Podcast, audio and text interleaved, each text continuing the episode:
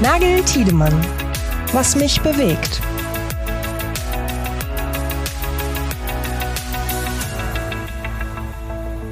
Was mich bewegt im Jahr 2024. Wir haben die erste Folge im neuen Jahr. Hallo Janik, schön, dass du da bist. Hm, hallo Pascal. Schön, dass wir uns auch im neuen Jahr hören. Ja, äh, freut mich natürlich auch. Eine kleine Pause, ähm, was mich bewegt, eine kleine Weihnachts-, äh, Feiertags-, Silvester-, Neujahrspause und jetzt sind wir nach, äh, lass mich überschlagen, guten drei Wochen, glaube ich, äh, wieder am Start. Ich hoffe, du bist gut reingekommen ins neue Jahr. Ich hoffe, alle unsere Zuhörerinnen und Zuhörer sind gut reingekommen ins neue Jahr. Und Yannick, was wir in der ersten Folge, was mich bewegt im neuen Jahr, machen wollen, haben wir so ein kleines bisschen in unserer letzten äh, Jahresrückblickfolge ja schon mal angekündigt. So ist es, genau. Wir haben ja in diesen Folgen äh, gesagt oder in der, vor allem in der letzten Folge gesagt, dass wir, ähm, nachdem wir in den letzten Folgen mal auf das Jahr 2023 geschaut haben, was da alles passiert ist, welche Themen uns bewegt haben, so über das Jahr verteilt, äh, was war auf unseren Kongressen sozusagen das Hot Topic oder die Hot Topics, was war in unserer Berichterstattung relevant, äh, haben wir gesagt, ja, wir wollen doch auch mal gucken, ja, was wird in 2024 eigentlich wichtig sein für die Automobilindustrie, für die Hersteller, für die Zulieferer äh, in Sachen IT, in, ähm, ja, in Sachen Digitalisierung. Ähm, und das wollen wir heute in der heutigen Folge tun, und zwar so ein bisschen auf der Basis eines Artikels zu diesem Thema, zu den IT-Trends 2024 von unserer Autorin Daniela Hoffmann, die diesen Beitrag bei uns ja eigentlich äh, schon so traditionellerweise ja. äh, jedes Jahr ähm, zum Anfang des Jahres erstellt, äh, indem sie mal ähm, auf die Industrie schaut und auf die äh, Prognosen, was wird denn relevant sein in diesem Jahr und dann mit verschiedenen ähm, EntscheiderInnen aus der Branche spricht, aus von Zulieferern von Automobilherstellern. Und das hat sie auch in diesem Jahr, beziehungsweise schon im letzten Jahr äh, gemacht. Der Artikel ist ja jetzt schon vor Weihnachten erschienen. Einige von Ihnen werden sicherlich bei uns auch schon vorbeigeschaut haben und sich den einmal mhm. angeschaut haben. Und wer nicht, kommt natürlich unten in die Show Notes, damit man da nochmal drüber lesen kann. So sieht's aus, genau. Ähm, also sie hat äh, in diesem Artikel ähm, sich mal ganz konkret auch ähm, zwei Beispiele rausgesucht von zwei Zulieferern, unter einem, unter anderem äh, Magna, äh, der internationale große Zulieferer und äh, vielleicht etwas in einem kleineren äh, praktischen Beispiel den Umvorspezialisten äh, Lepple Automotive sich angeschaut äh, und dort mit Leuten gesprochen, was denn für sie die Trends im nächsten Jahr äh, beziehungsweise in diesem Jahr sein werden. Und ähm, ja, also wenn ich, wenn man sich das mal so anschaut und die Themen, die dort gespielt werden oder die dort besprochen werden, dann ist es ganz äh, interessant, dass es eigentlich sehr stark, also sich auch mit den Themen natürlich deckt, die wir in unserem Jahresrückblick äh, Rückblick auch schon besprochen haben. Ist jetzt nicht großartig überraschend, mhm. ähm, dass das so ist, ähm, weil die, die Herausforderungen ähm, in den verschiedenen Digitalisierungs- und IT-Themen natürlich im Prinzip die gleichen bleiben und sich da ähm, wahrscheinlich in, in der Herangehensweise erstmal wenig ändert in diesem Jahr. Ähm, aber natürlich ähm, sicherlich neue äh, Dinge, neue Innovationen auch dazukommen, neue Ansätze, wie man mit den verschiedenen Themen umgeht ähm, und wie man sie auch in die, in die Praxis bringt. Das ist ja das, was wir, das auch ein bisschen unser Fazit aus dem letzten Jahr war, dass vieles jetzt sozusagen äh, in die ins, ins Doing kommt ja. und ähm, dass wir so ein bisschen aus der Erprobungsphase so langsam raustreten, ähm, was zum Beispiel das Thema künstliche Intelligenz ähm, anbelangt äh, oder das Thema Daten, äh, Datenstringenz, Datenarchitektur und genau das sind auch zwei der Themen, ähm, die in diesem Artikel von Daniela Hoffmann äh, mit den beiden Zulieferern auch besprochen wurden.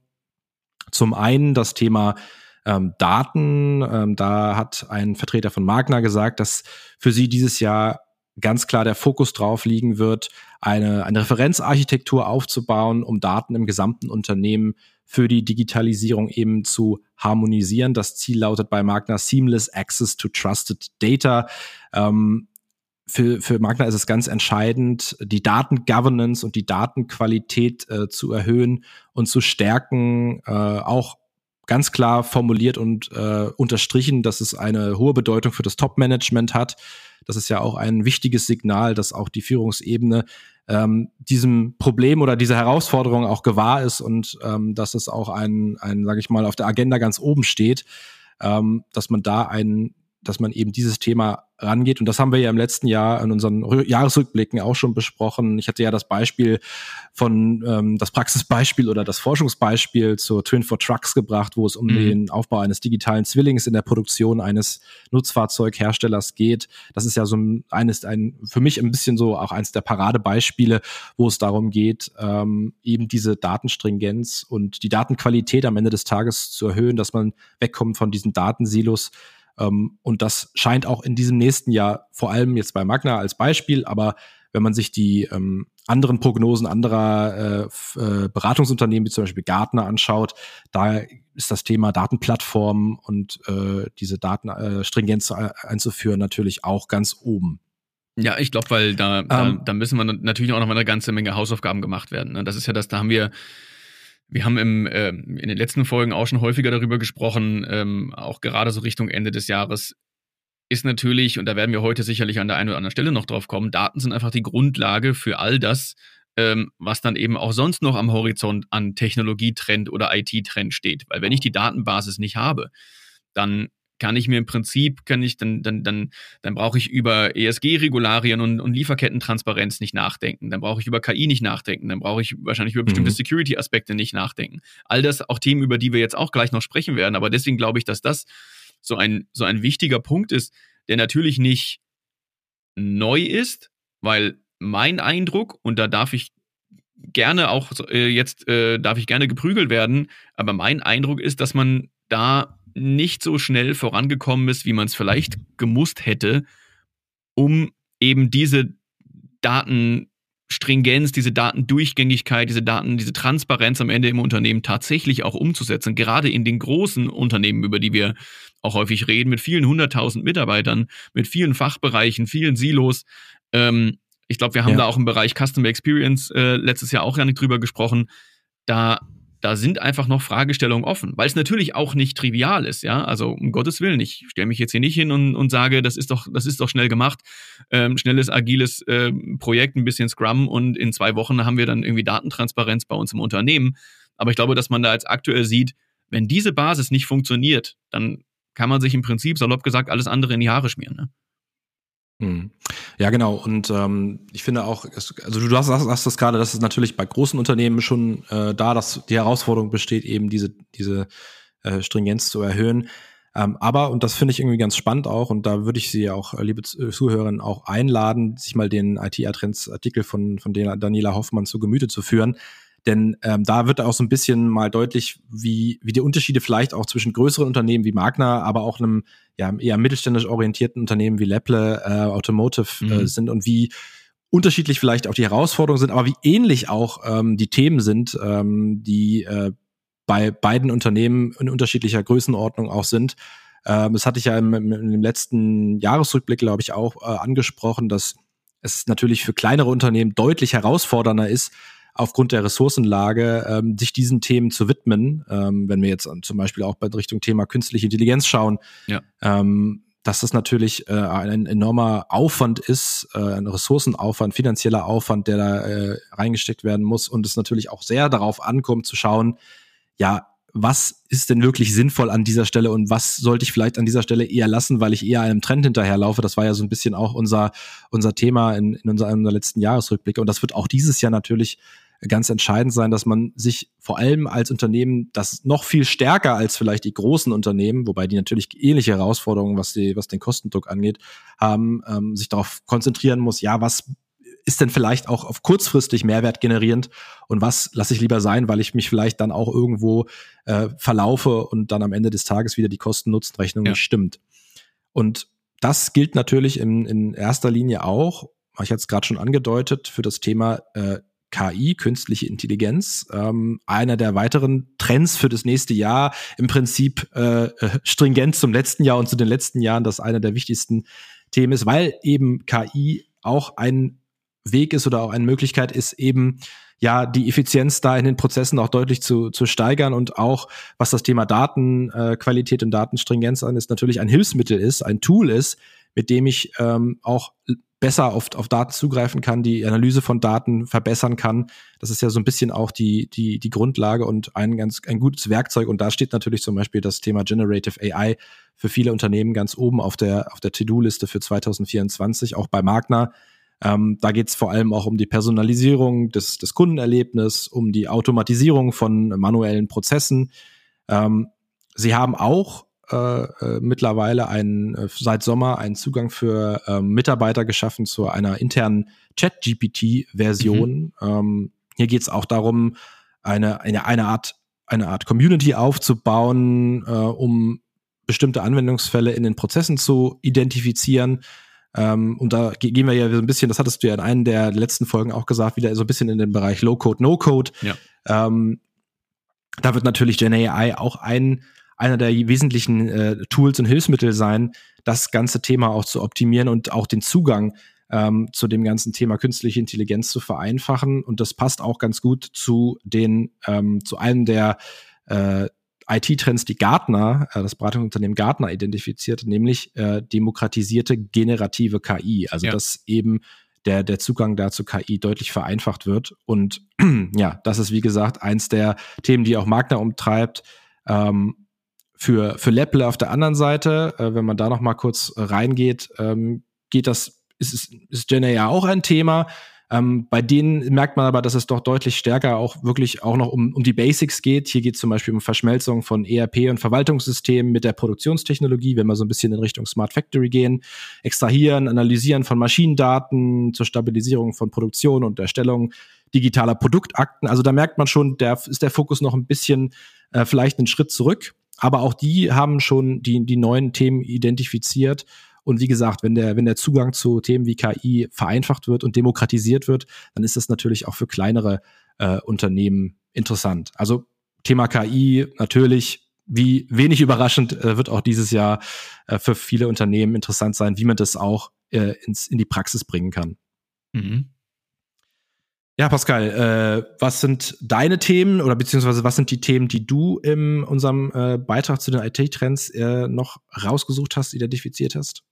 Genau, ein, ein Thema, ähm, was auch in diesem Jahr sicherlich für viele auf der Agenda stehen wird und was auch keine Überraschung ist. Für mich sowieso, wenn wir vielleicht gleich am Ende, können wir ja nochmal ein kleines Fazit ziehen, äh, auch zu diesen IT- und Digitalisierungstrends, die wir so hören. Ähm, ich finde, dass man da schon so einen roten Faden erkennen kann, können wir gleich drüber sprechen. Aber eine Sache ähm, ist das Thema Cybersecurity. Ja? Und ähm, da ist einfach so, da hören wir natürlich auch immer wieder aus der Branche. Wir haben auch an anderer Stelle schon ähm, im Podcast darüber gesprochen, ähm, dass da natürlich äh, der, der, der, der Druck, die, die Handlungsgeschwindigkeit, der, der, Druck zur Geschwindigkeit so groß geworden ist, ähm, dass man das nicht mehr einfach nebenbei irgendwie so mitorganisieren kann, sondern dass das ganz oben auf die Agenda rücken muss. Vor allem, und das ist ja auch so ein Punkt, über den wir schon häufiger gesprochen haben, den wir immer wieder hören, das Thema Produktion. Ja. Smart Factory, eine Smart Factory, die vernetzt ist, die, äh, die eben am Internet hängt, die intelligente Anlagen hat, smarte Anlagen hat, ist eine, ist eben eine Fabrik, eine Produktion, die genau darüber, über diese IT-OT-Konvergenz natürlich eine ganze Menge Einfallstore öffnet. Etwas, was wir immer wieder hören und auch im Zuge dieser Geschichte nochmal deutlich geworden ist. Also ähm, Tobias Eckert, der, der CIO bei Lepple, hat zum Beispiel unserer Autorin Daniela gesagt, die IT-Durchdringung in der Produktion wird immer größer. Wir sehen zunehmend vernetzte Systeme mit Internetanschluss für Fernwartungszugänge oder den Datenfluss zwischen Anlagen. Also wir waren bei Datendurchgängigkeit, Datenerhebung. Ähm, aber, und das ist ja so ein bisschen dieser kritische Punkt, den wir ja auch immer wieder, den wir immer wieder hören, ist, ja, häufig sind sich gerade so äh, produzierende Unternehmen, sowohl die IT-Abteilung als auch die Produktioner, ähm, die wissen manchmal gar nicht so genau, was hängt eigentlich schon alles am Netz. Ja, wo, wo ist denn überhaupt eigentlich schon die, ähm, die, die Verknüpfung mit, dem, ähm, äh, mit der IT eigentlich schon, schon geschaffen? Und wissen das eigentlich alle im Werk? Weiß der ITler eigentlich, was im Werk alles schon irgendwo am Netz hängt? Und da sagen uns ja auch viele Experten, ganz ehrlich, das ist häufig nicht bewusst. Man weiß, man hat gar keine richtige Bestandsaufnahme davon. Und das wird natürlich ein, das ist ein riesengroßes Einfallstor. Ähm, das ist, da trifft man Unternehmen da, wo es empfindlich ist, äh, wo, wo man besonders vulnerabel ist, äh, wo man besonders erpressbar ist. Ähm, da trifft man natürlich auch gerne die, die ähm, in Anführungszeichen schwächsten Glieder in der Kette, nämlich vielleicht auch die kleineren Zulieferer, die in Sachen Digitalisierung grundsätzlich noch gar nicht so gut aufgestellt sind. Und ich glaube, da ist es eben deshalb ein großer Trend nochmal für 24, dieses Thema wirklich so ernst zu nehmen, wie man es muss, ähm, um dort einfach für die Zukunft sicher aufgestellt zu sein. Ähm, und das ist, das ist, ja, das, das wundert mich nicht, dass es dieses Jahr einer der großen Trends ist. Es ist, wie gesagt, kein, kein, kein Wow, kein habe ich noch nicht drüber nachgedacht, kein, äh, das kam mir ja noch überhaupt gar nicht in den Sinn, dass das wichtig sein könnte, ähm, sondern es ist wirklich einfach die, der, der, der klare Punkt, da muss jetzt Umsetzung passieren und zwar auch in großen Schritten. Ja, und deswegen ist es eben so ein Trend für 24. Und für 25 und 26, 27, ich glaube, das kann man jetzt schon sagen, dass das einfach für die nächsten Jahre genauso gilt, wie es für die letzten Jahre auch schon galt. Ja, und vielleicht noch der letzte Punkt, und dann können wir ja so ein kleines Fazit ziehen. Der letzte Punkt auch nochmal aus dem IT-Trends, Digitalisierungstrends ähm, Artikel ist das Thema Nachhaltigkeit, vor allem Nachhaltigkeit in Verknüpfung mit der Cloud. Also wie kann ich das Cloud Computing gerade und, den, und die Migration in die Cloud auch da, dafür nutzen, nachhaltiger unterwegs zu sein? Also eine ein Punkt ist natürlich relativ offensichtlich. Ressourcen und, und, und Rechenleistung ist einfacher skalierbar über die Cloud. Ja, ich kaufe mir eine bestimmte Rechenleistung ein und wenn ich die Rechenleistung nicht brauche, dann kann ich sie natürlich auch nach unten korrigieren, nach unten skalieren. Das ist mit On-Prem so nicht möglich.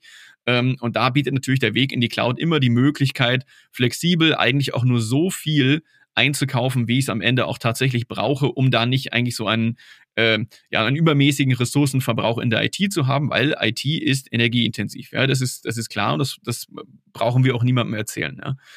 Ähm, aber was natürlich dann auch auf der Agenda steht und was dann auch natürlich ähm, so, ein, so eine Verknüpfung mit der, mit der Cloud hat und auch wieder zu dem Punkt, den wir als erstes diskutiert haben, ja auch relativ ausführlich diskutiert haben, das Thema Daten, das natürlich jetzt auch gerade nach so einer Anlaufphase jetzt 24 wirklich auf der Agenda steht, Nachhaltigkeitsdaten entlang der Supply Chain zu erheben und vor allem natürlich auch zu teilen. Also Christian Metzler-Andelberg, ähm, der Vice President IT Infrastructure and Engineering bei Magna, hat zum Beispiel gesagt, Catena X ist ein wichtiges Thema, das durch die CSRD-Verordnung der EU gerade massiv an Fahrt aufnimmt.